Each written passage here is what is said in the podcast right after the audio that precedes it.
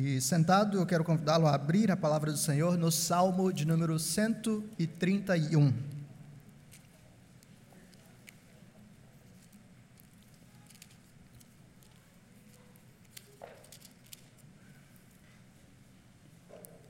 Salmo 131.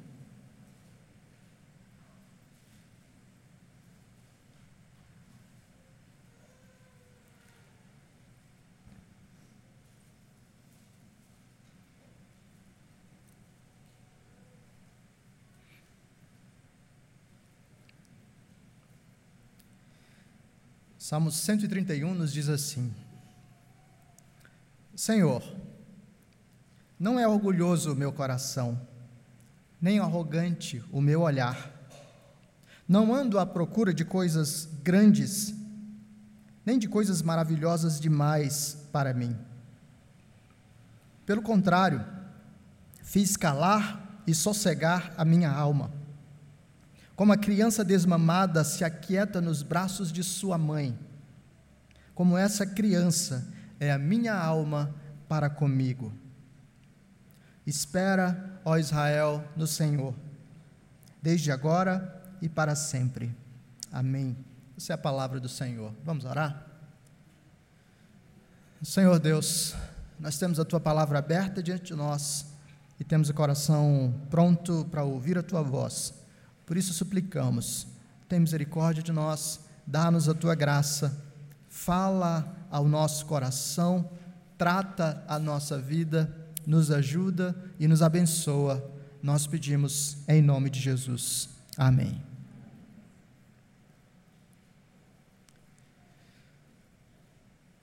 Vocês já viram minha garganta falhar muitas vezes aqui nesses três anos. Hoje provavelmente ela vai falhar também. Ah, mas hoje não é tanto a fraqueza da garganta em si, como é esse nó gigantesco que vai levar um tempinho até sair. Definir as últimas palavras é uma tarefa difícil, desafiadora, especialmente é, se você está buscando o fechamento ideal, o fechamento perfeito, como num filme que a gente assiste. As pessoas sempre sabem o que dizer na, nas últimas, nos últimos encontros. Mas o que seria adequado para falar nessa última oportunidade como pastor dessa igreja? Ao longo dessa semana eu fiquei pensando a respeito disso. E enquanto eu pensava, meio que naturalmente eu lembrei das primeiras semanas em que eu cheguei aqui três anos atrás. Eu ainda estava carregando uma mistura de sentimentos da mudança de São Luís, onde eu vivi por mais de 30 anos. Então eu mesmo estava com o coração ainda um tanto ah, misturado com as possibilidades novas, ao mesmo tempo com as saudades. Ah, e durante aquele período, Deus me acalmou. Logo nas primeiras semanas em que eu cheguei aqui, eu fui convidado pelo presbítero Rogério para falar no GIS, fui convidado pelo presbítero Júlio para falar no GIS dele também. E nessas duas oportunidades eu levei uma mensagem daquilo que eu estava recebendo da parte de Deus. Uma meditação no Salmo 131. Deus estava trabalhando em mim por meio desse salmo que se tornou um dos meus preferidos em toda a Bíblia. E embora seja chato às vezes repetir algumas reflexões, eu tenho a licença do apóstolo Paulo, que em Filipenses fica dizendo: Olha, eu vou falar de novo, eu vou falar de novo, alegrável sempre no Senhor, eu vou falar de novo. Então, eu vou pegar a licença de repetir um pouco a reflexão no Salmo 131, porque eu entendo que esse tipo de mensagem é o tipo de mensagem a qual nós precisamos voltar de tempos em tempos, não apenas em momentos de despedida, ou, enfim, ah, não apenas como últimas palavras, mas especialmente porque o Salmo 131 se conecta com algo muito mais profundo do nosso coração, com um tema recorrente na nossa vida, que precisa ser trabalhado, esclarecido, aliviado por meio do Evangelho e daquilo que Deus nos conta. Eu acredito que esse salmo é uma das melhores formas de servir a vocês nesse encerramento do meu ministério junto a essa amada igreja, porque ele nos fala sobre a tão sonhada experiência da paz. O Salmo 131 aponta o meu e o seu coração, o meu e o seu ouvido, os meus e os seus olhos, para nós não apenas percebermos, como efetivamente caminharmos na experiência da paz que excede todo entendimento. Mas primeiro a gente precisa entender o que está acontecendo aqui, ou, ou, como é que nós chegamos ao Salmo 131. O Salmo 131 está numa coleção de cânticos no Saltério, que são chamados Salmos de Peregrinação, ou Cânticos de Peregrinação. Eles são cânticos de romagem, normalmente cantados pelo povo que se deslocava dos diversos lugares de Israel até chegar à Cidade Santa, Jerusalém, para prestar culto ao Senhor no templo. Esses cânticos eram então formas pelas quais o povo de Deus aquecia o próprio coração diante de uma série de riscos diante de uma série de temores e diante de uma série de necessidades. Hoje, se você viaja para algumas cidades próximas, ou até mesmo distantes, há uma série de facilidades no percurso. Para alguns que viajam por estrada, existem instrumentos de segurança, GPS, empresas seguradoras e uma série de outras coisas. Mas imagine um tempo em que não havia nada disso. Pelo contrário, o risco de ser assaltado, o risco de experimentar algum tipo de problema no trajeto era grande. Imagine ah, o risco de você sair tendo deixado a sua cidade um pouco mais vazia e correndo o risco da sua cidade ser invadida por um exército inimigo e ser tomada. Imagine o risco das provisões ah, ficarem encerrarem antes da viagem terminar por alguma outra é, interferência, algo que simplesmente fugiu ao seu controle ou à sua capacidade de prever. Eram muitos os riscos que o povo de Deus experimentava nesses trajetos, e alguns desses cânticos eram formas deles alinharem o próprio coração, renovando a esperança no Senhor diante daquilo que estavam fazendo. E nós precisamos lembrar que nós somos peregrinos. Nós estamos em um tipo de romagem, caminhando até a cidade celestial. E enquanto nós caminhamos, experimentamos os riscos da caminhada, eu e você precisamos de alguns cânticos que sejam ah, instrumentos de Deus para trazer paz ao nosso coração, lembrando de verdades eternas. O Salmo 131 é uma espécie de testemunho pessoal de alguém que encontrou a paz. Nesse caso é o próprio Davi. E Davi nos conta em um salmo pequeno, em um salmo extremamente simples, mas com uma mensagem bastante poderosa. Davi nos ensina a respeito do que é essa experiência real de paz, qual é a sua causa e qual é o seu chamado. Por isso, nesse salmo pequeno, de três versículos, nós podemos resumir essa mensagem breve e poderosa da seguinte forma: experimente a paz, abandonando o orgulho e esperando no Senhor. Experimente a paz, abandonando o orgulho e esperando no Senhor. Vamos dar uma olhadinha em como Davi nos conta isso? Eu quero inverter um pouco a ordem e quero começar com você olhando para o versículo 2 porque eu quero ajudar você a perceber ah, onde é que Davi chegou, para a gente então olhar para como ele chegou lá. Salmo 131, versículo 2: Experimente a paz. Ele nos diz assim: Pelo contrário, fiz calar e sossegar a minha alma. Como a criança desmamada se aquieta nos braços de sua mãe, assim é a minha alma dentro de mim. Davi quer nos ajudar a perceber a condição do seu coração. E como ele faz em tantos outros salmos, e como os salmos utilizam de um modo riquíssimo, ele nos apresenta uma imagem. Uma imagem que é profundamente terna, que é profundamente bela, que é profundamente poderosa. Essa é a imagem de uma criança tranquila nos braços da sua mãe. E Davi diz: A minha alma é como essa criança, uma criança desmamada nos braços de sua mãe. Para você entender melhor essa imagem, talvez você precise lembrar do que é uma criança com fome nos braços da sua mãe.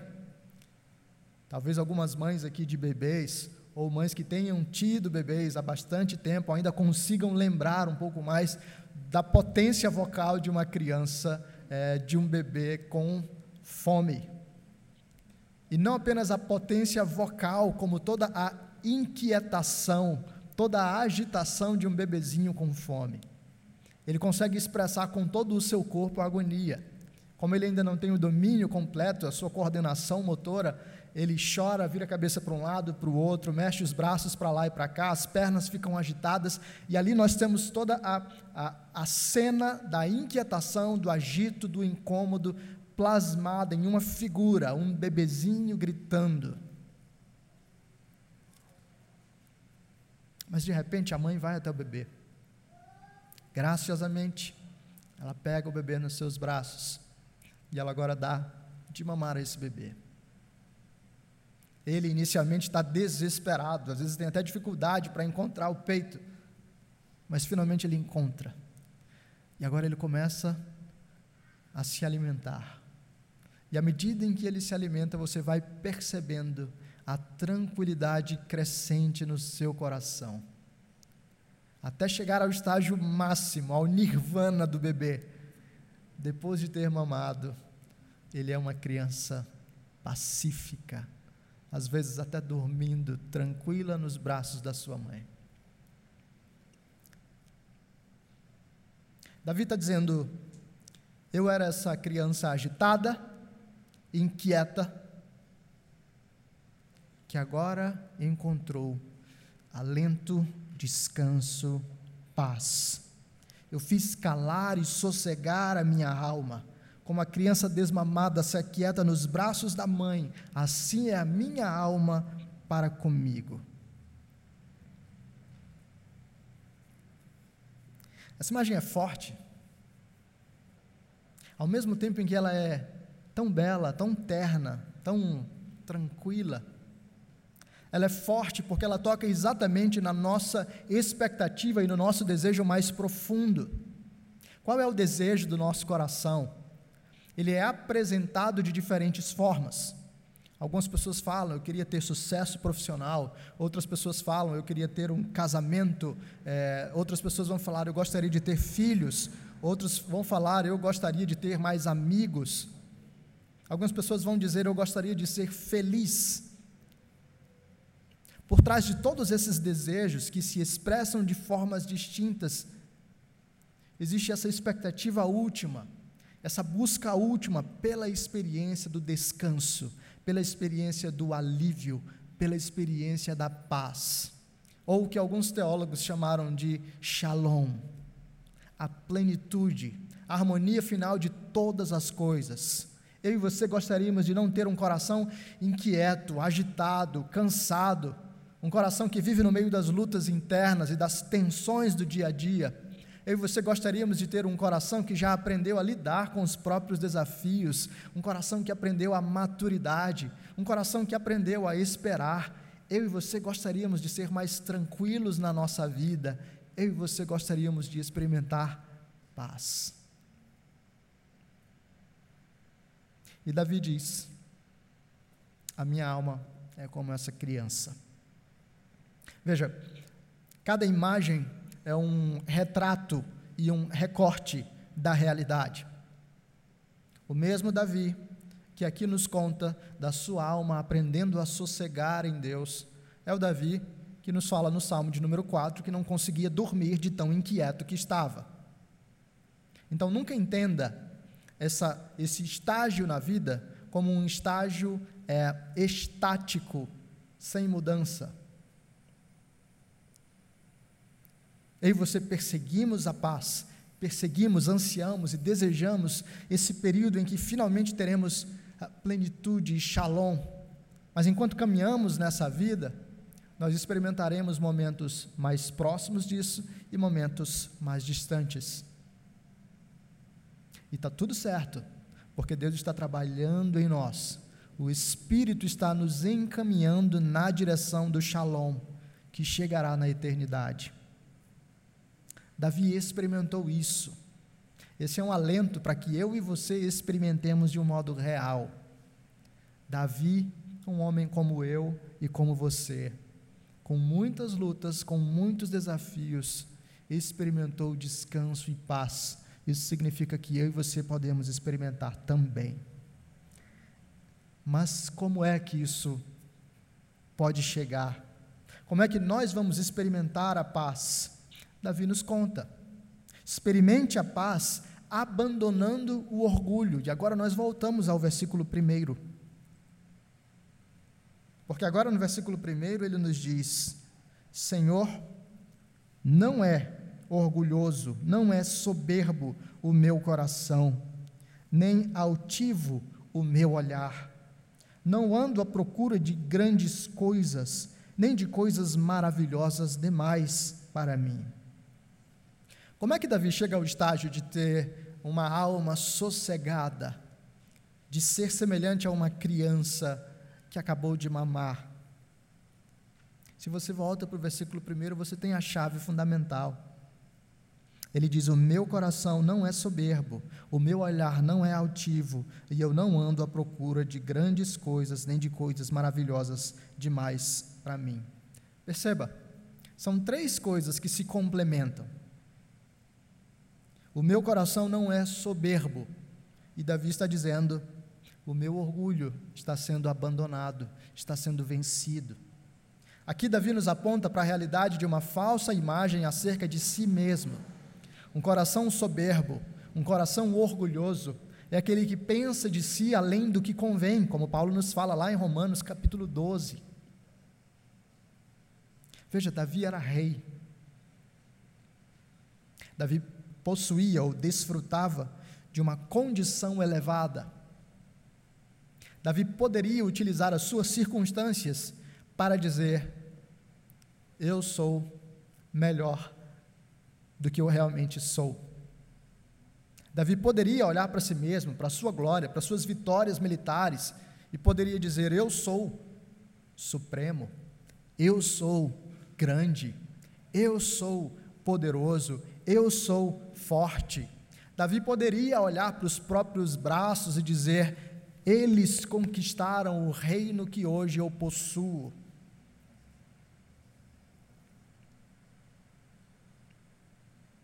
Mas Deus o livrou disso. Por vezes, Deus o livrou disso mediante uma série de desafios, traições na sua própria família, o risco de ser assassinado ah, quando ainda era um general de Saul. Enfim, riscos atrás de riscos. Deus não permitiu que a soberba tomasse conta do coração de Davi. Mas não só isso, Davi também diz: Eu não tenho um, um olhar altivo. E agora não é apenas uma imagem falsa de si, como também não é uma imagem falsa das outras pessoas.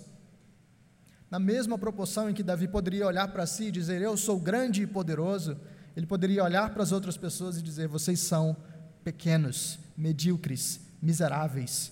Vocês não estão à altura do meu domínio, do meu poder, do meu reinado e da minha glória.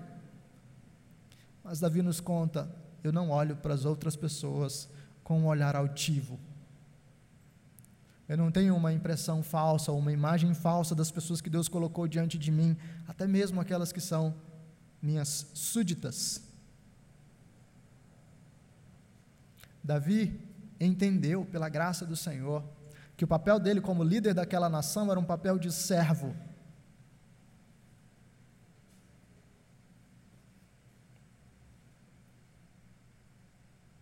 E assim ele vence um coração soberbo, ele vence um olhar altivo. E ele nos diz: Eu não ando à procura de coisas grandiosas, de coisas maravilhosas demais para mim. E o que, que isso significa? O que, que Davi está nos contando aqui com essa expressão? Como rei, mas não só como rei, como homem, Davi poderia viver em busca da sua própria glória, poderia viver em busca de coisas maiores, para ele colocar em suas mãos e dizer: Isso pertence a mim, ou isso está sob o meu domínio. Davi poderia dizer: Eu controlo esse povo e eu controlo povos vizinhos. Eu controlo a religião, eu controlo as finanças, eu controlo isso e eu controlo aquilo, eu controlo quem vive, eu controlo quem morre. Davi poderia uh, crescer ainda mais nesse desejo e buscar o controle sobre coisas incontroláveis. Eu controlo a minha saúde, eu controlo a minha vida. Davi poderia crescer na busca por coisas que estão além do seu domínio. Lembram de Nabucodonosor? Levando uma estátua altíssima e tentando controlar a adoração das pessoas. Davi diz: Eu não procuro coisas grandes, grandiosas, nem coisas maravilhosas demais para mim. E aqui, basicamente, Davi está dizendo: Eu não estou tentando controlar a vida. Davi está dizendo que os desejos desordenados estão sendo vencidos e que a busca pelo controle está sendo abandonada. E esses aspectos, irmãos, reunidos, são uma chave fundamental para que eu e você experimentemos um coração que aprende a descansar no Senhor. Não é essa a grande luta da nossa alma? Nós somos orgulhosos, nós pensamos de nós além do que convém. E muitas vezes a realidade demonstra que nós não estamos à altura dos nossos próprios pensamentos sobre nós, por isso vivemos angustiados e frustrados. Como é que eu não consegui chegar lá? Como é que eu não consegui passar naquele concurso? Como é que eu não consegui aquele cargo? Como é que eu não consegui me formar? Como é que eu não consegui comprar aquele item? Como é que eu não consegui uh, controlar o meu filho da, do modo como eu queria? Como é que eu não consegui isso ou aquilo? Corações inquietos por causa do nosso orgulho. Muitas vezes a nossa inquietação está porque nós olhamos de cima para baixo para as outras pessoas. E isso começa a criar fissuras, rachaduras no relacionamento que temos uns com os outros. E no meio dessas rachaduras e de relacionamentos quebrados, o nosso coração se torna cada vez mais inquieto. Tensões entre marido e mulher, pais e filhos, entre ah, sogras e genros, eh, enfim, tensões nos mais diversos modos de relacionamentos, porque nós olhamos uns para os outros de forma errada e lidamos uns com os outros de maneiras erradas. O nosso coração vive inquieto, irmãos, porque nós estamos tentando controlar aquilo que está fora do nosso controle. Nós estamos tentando segurar aquilo que as nossas mãos não conseguem. Há muitos exemplos disso.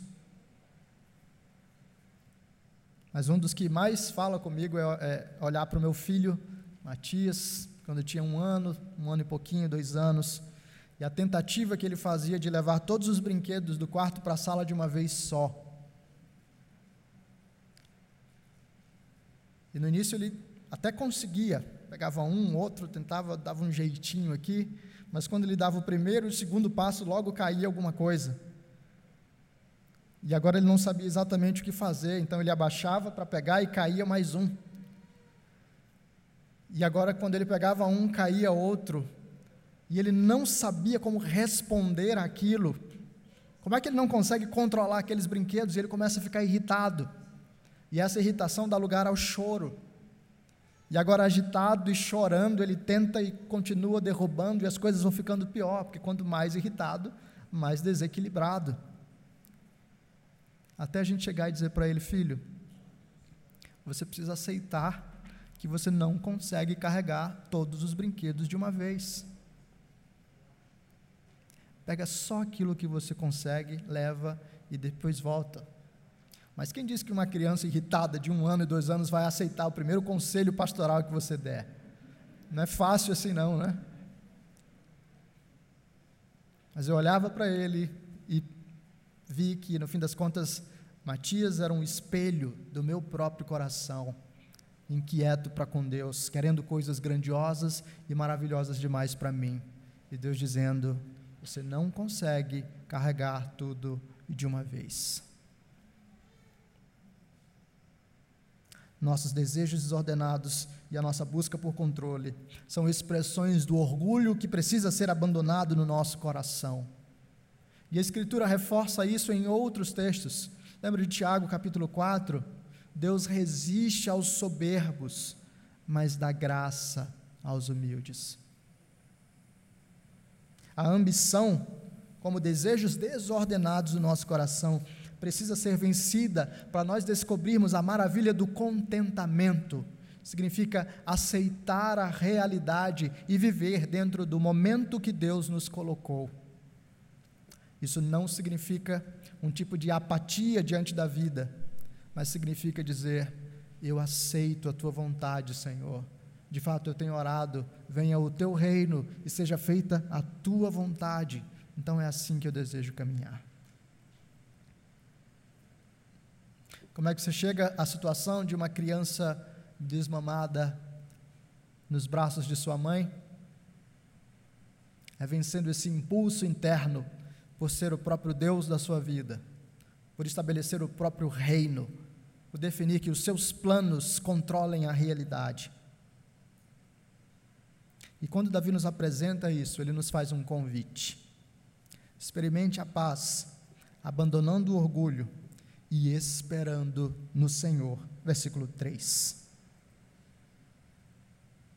Espere, ó Israel, no Senhor, desde agora e para sempre.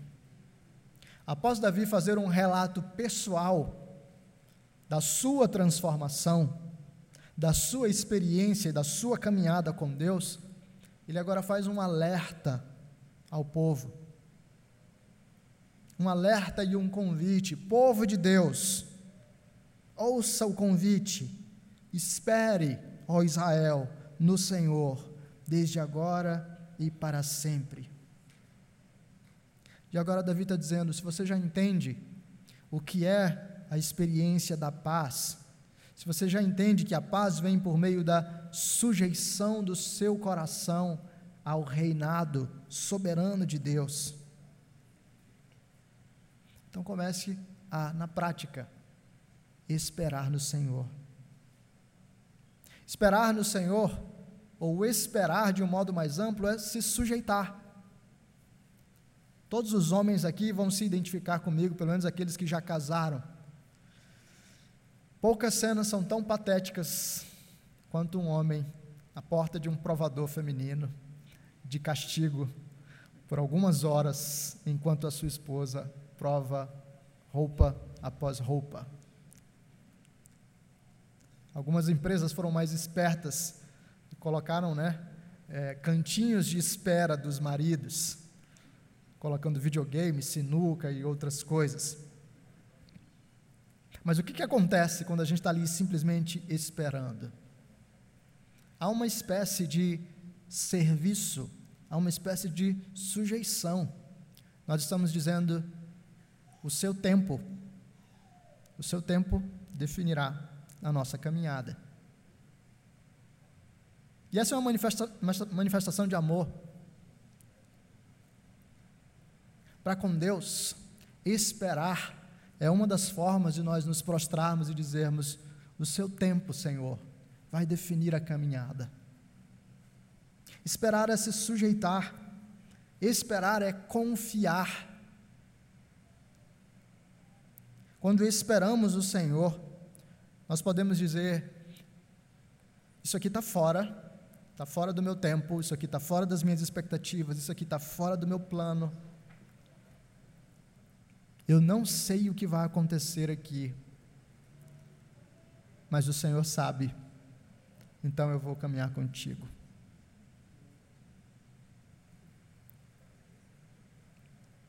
Estou olhando para Evani para o Cláudio, lembrando desse período de internação. Imagine o que é um coração tendo que esperar em Deus. Quando você tem zero, olhando também aqui para o Wellington, né?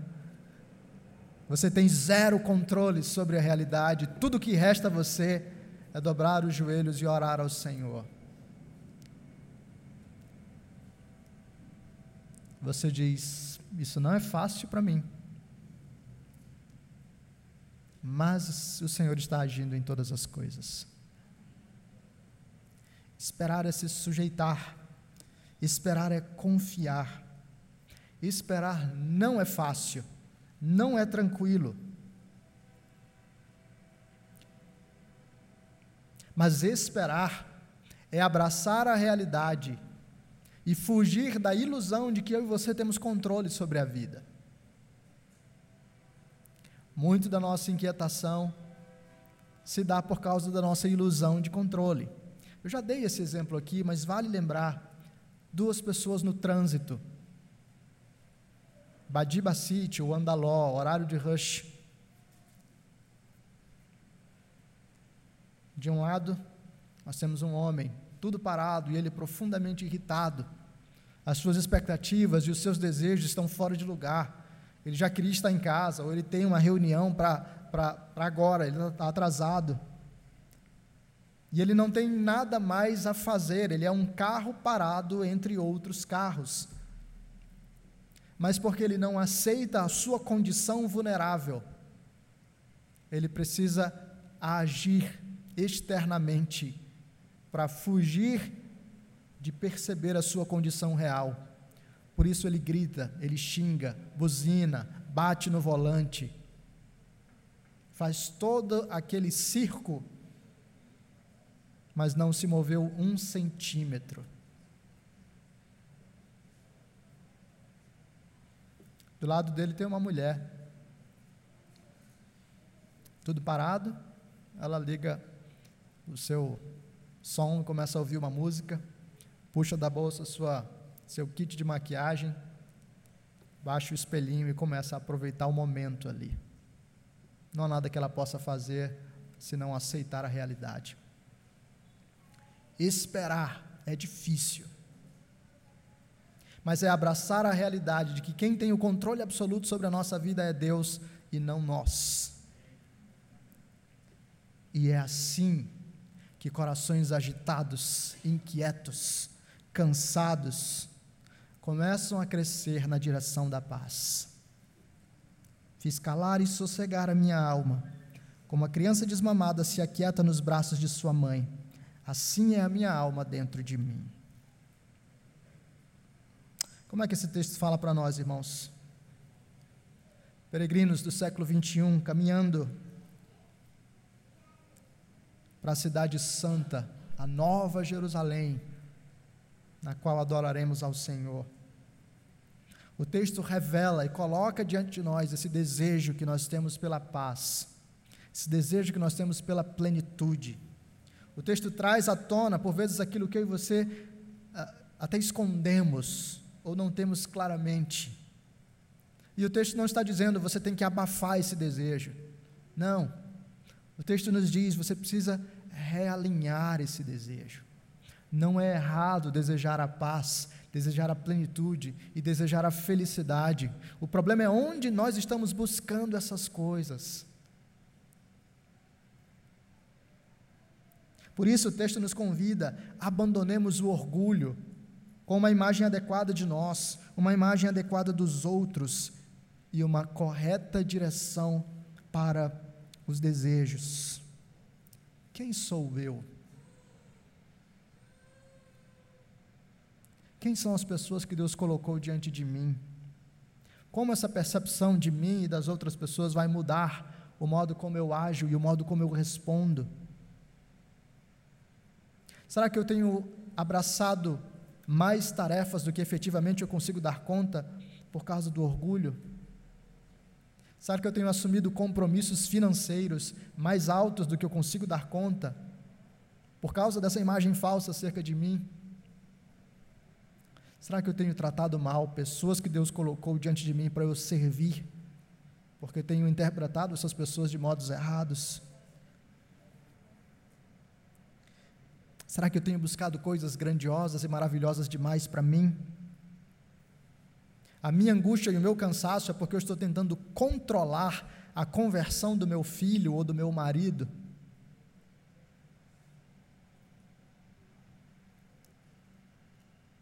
Será que o meu cansaço, a minha angústia, a minha depressão é resultado de eu buscar coisas que estão fora do meu domínio, como uma saúde física, como questões de ordem financeira?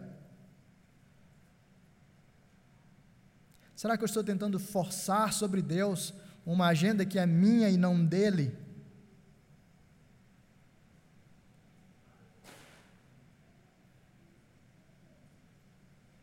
Que é que você vai colocar diante de Deus nessa noite e dizer: Senhor, isso aqui não pertence a mim, pertence ao Senhor. E eu sei que para experimentar a paz, a graça do Senhor, eu tenho que colocar esse ídolo aqui de lado. Eu tenho que colocar esse desejo aqui diante do Senhor. Eu tenho que me render a Ti. Pelo que é que você está lutando a fim de obter o controle? Você está disposto a abrir mão disso para se render ao Senhor? É um filho que você está pedindo a Deus e ele ainda não deu? É um casamento? É um aumento? Ou quais são as coisas que Deus tirou de você nesse período de pandemia, nesse ano de 2020, e que ficaram na sua goela, como aquele osso entalado, não desce?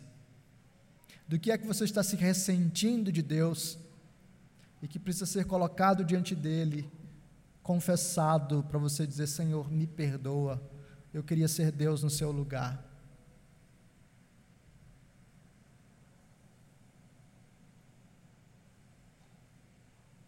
Eu e você somos chamados para morrer para nós mesmos e para aprender o contentamento em todas as circunstâncias. Eu e você somos chamados a esperar em Deus e confiar nele para dizer: Senhor, eu não sei se o Senhor quer realmente que eu tenha isso ou não, que eu troque de carro ou não, mas eu vou colocar isso diante de Ti e vou esperar no Senhor. Eu não sei se o Senhor quer realmente me curar dessa doença ou dessa condição que eu tenho. Então eu vou colocar isso diante do Senhor e vou esperar em Ti.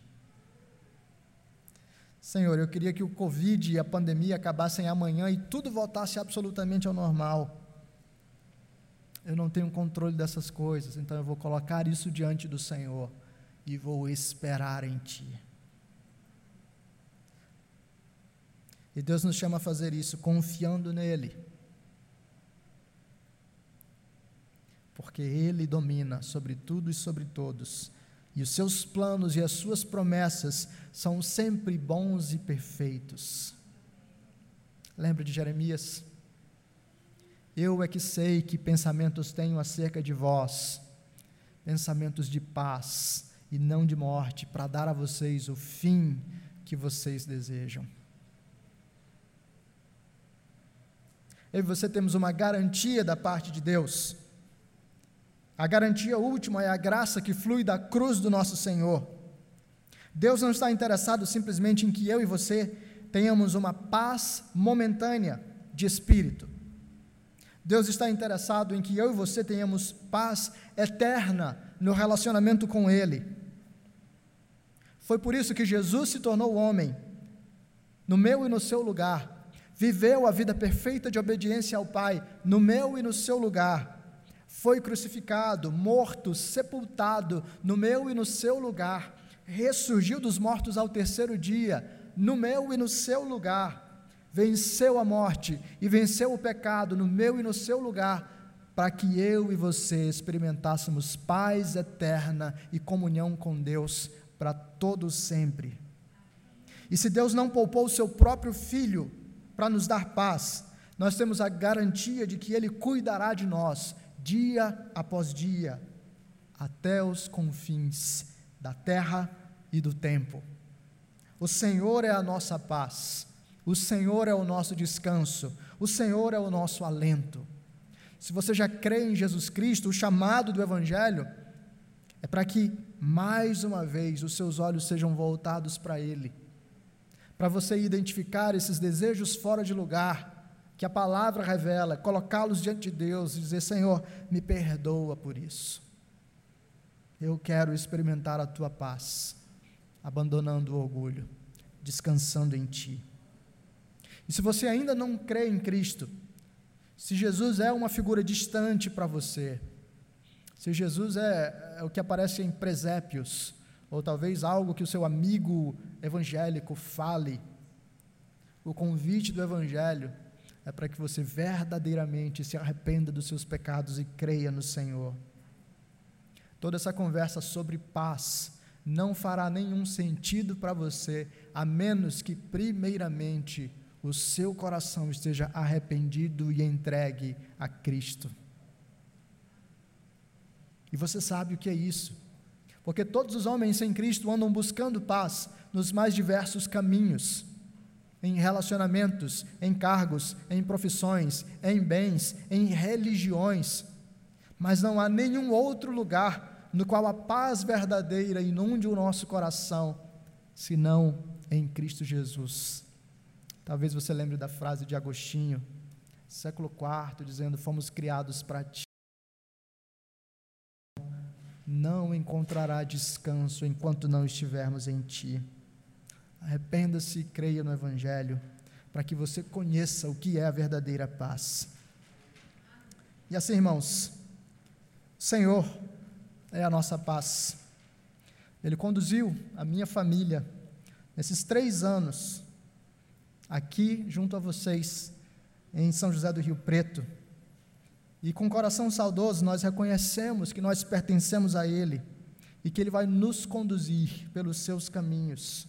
Nós não tentamos controlar, controlar aquilo que está fora do nosso controle, mas aprendemos a nos dobrar diante da poderosa mão de Deus e com corações agradecidos, ainda que doloridos e saudosos, aprendemos a dizer tchau, confiando no Senhor. Por isso que Deus nos ajude, Deus continue a nos dar a sua graça, que Ele continue a renovar a sua esperança em nós e que Ele renove o nosso coração para o seu louvor. Vamos orar?